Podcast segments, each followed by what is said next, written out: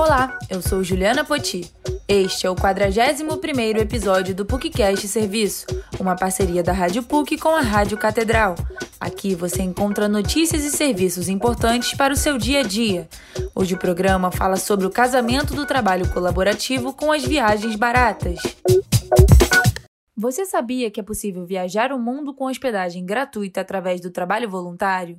De quebra, você ainda coleciona experiências e conhece novas culturas e pessoas. É possível trocar suas habilidades por acomodação em períodos que variam de dias a meses em hostels, ecovilas, projetos sociais, cuidando de animais e da casa de anfitriões ao redor do mundo. É só se cadastrar nas plataformas especializadas neste tipo de serviço como a Workaway, o Helpstay e a Worldpackers, por exemplo, e pagar a taxa de inscrição, que varia de 250 a 300 reais por ano. Para quem não tem esse valor, uma opção é abordar os locais de voluntariado pelo Instagram e torcer para eles responderem. Cada site tem os próprios filtros e vantagens oferecidas, que vão de troca de trabalho por estadia, alimentação e descontos oferecidos pelo anfitrião, até aulas de dança, surf e idiomas. O mochileiro Marcelo Santos, de 48 anos, saiu do mundo corporativo para virar nômade digital e aproveitar as vantagens do voluntariado. Desde o final de 2020, viajando o Brasil com trabalho colaborativo, teve a vivência mais impactante quando ajudou uma estalagem de um jovem casal que tinha uma filha de dois anos em Canela. Os anfitriões tinham acabado de receber a notícia que podiam ser despejados a qualquer momento quando Marcelo chegou. E eles passavam esse desespero, assim, essa frustração muito grande para mim todos os dias, assim, sabe? De querer fazer nosso crescer, mas eles não tinham mais para onde recorrer, né? Porque eles tinham acabado, tinha, eu entrei, eles tinham acabado de receber a notícia que, tipo, tinha ido para leilão e a qualquer momento eles seriam despejados, entendeu? E estava com uma filhinha de dois anos e investiram toda a grana deles nesse empreendimento. E aí eu me tornei o pai deles nesse momento.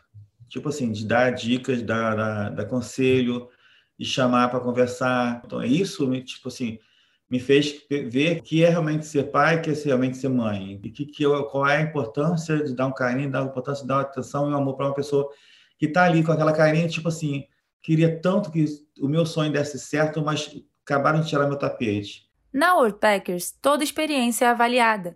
Então, os voluntários e os anfitriões deixam feedbacks públicos e as acomodações recebem estrelas com base em localização, tarefas, equipe, diversão, entre outros critérios. A voluntária Maíra Cordeiro pesquisa sobre os lugares onde vai voluntariar também no Booking para assegurar que o local é seguro. Maíra conta que a experiência mais marcante em uma viagem aconteceu recentemente, no trajeto entre um voluntariado e outro. Eu fui, eu fui de barco é, e acho que foi uma experiência que me marcou muito. Eu nunca tinha viajado de, viajado de barco, é, dormindo em rede, eu sozinha, assim, eu pensei, tanto que eu pensei em desistir antes, muito pelo fato de estar sozinha num barco com 300 pessoas aberto, mas achei que ia ser uma experiência legal e realmente foi, acho que, que valeu muito. Então, até falo que não é só o voluntariado, não é só a hospedagem gratuita. É, tem muita coisa que a gente vive por estar tá tendo aquela experiência. Durante as viagens, Maíra pega indicações de hostels com os próprios anfitriões de onde está, que dão dicas de onde se hospedar e onde não. Na parte de organização das finanças, a mochileira confessa que já teve planilhas certas para o mês, mas hoje em dia faz o controle através das faturas de cartão. Para aumentar a renda, Maíra comprou uma impressora e aproveita os passeios para vender fotos Polaroid em formato de ímãs de geladeira.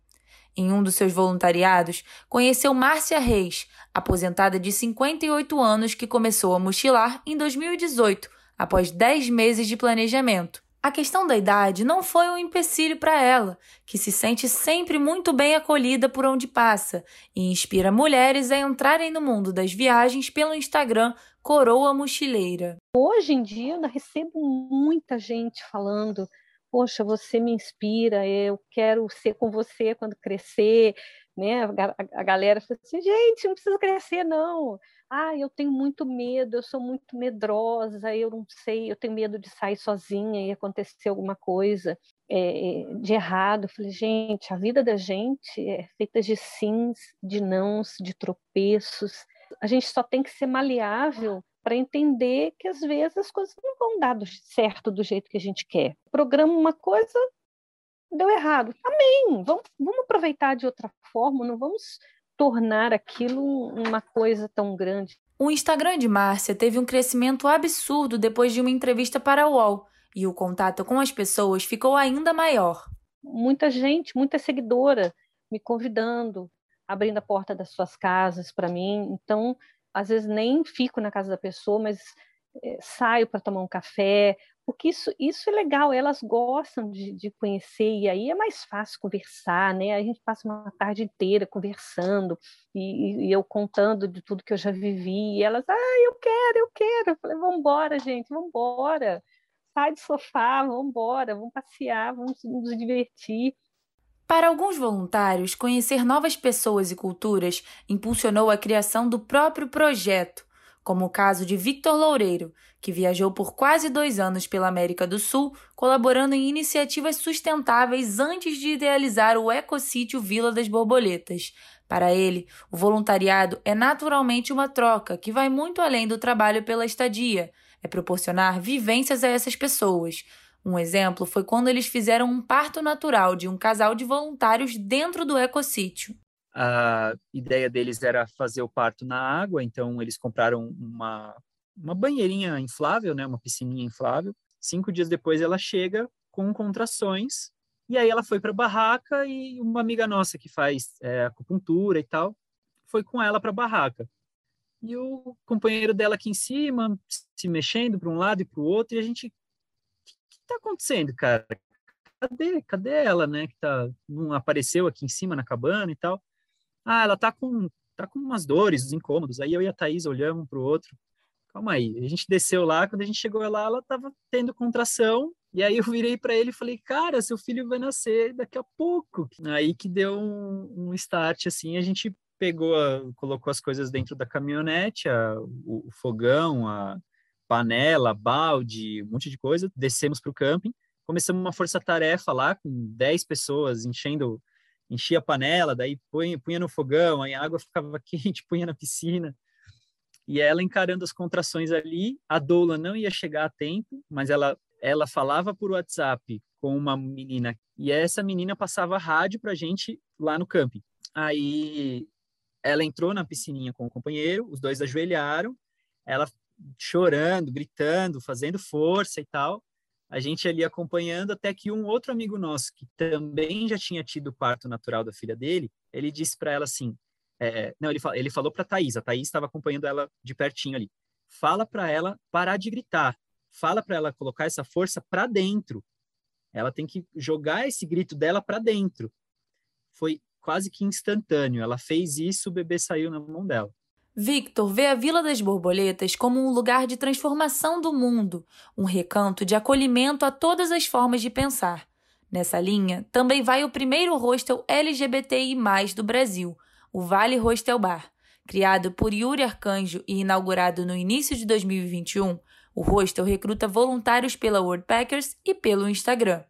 O Vale Hostel Bar se desenvolveu com a ajuda dos voluntários e teve como parte fundamental os feedbacks, positivos e negativos, que ajudaram Yuri a criar um programa em variadas frentes, diferente das vagas com funções exclusivas oferecidas nas plataformas. Uma que é a frente de mídias sociais e fotografia, uma que é a frente de artesanato, decoração, é, marcenaria, é, tipo, coisas mais, mais manuais e a outra que é a, a, de experiência como um todo, que é limpeza, atendimento, recepção, bar, café da manhã, né? Que é que engloba tudo, tudo, tudo uma, uma área só. E esse processo intenso tem dado certo, tanto que atualmente a gerente é a Jéssica, uma voluntária que foi promovida. Isso mostra que o engajamento nos diferentes projetos pode trazer possibilidades inimagináveis aos viajantes, até mesmo incrementar as habilidades profissionais. Muitos dos colaboradores cansam do campo corporativo e resolvem se aventurar pelo mundo depois de anos de trabalho, mas as oportunidades começam a partir dos 18 anos, então por que esperar? Esse episódio do PUCcast Serviço teve a edição de áudio e a produção de Juliana Poti e a supervisão e edição de Célio Campos. Lembramos que a Rádio PUC Rio faz parte do Comunicar, que é coordenado pela professora Lilian Sabac. Voltaremos na próxima sexta-feira. Até lá!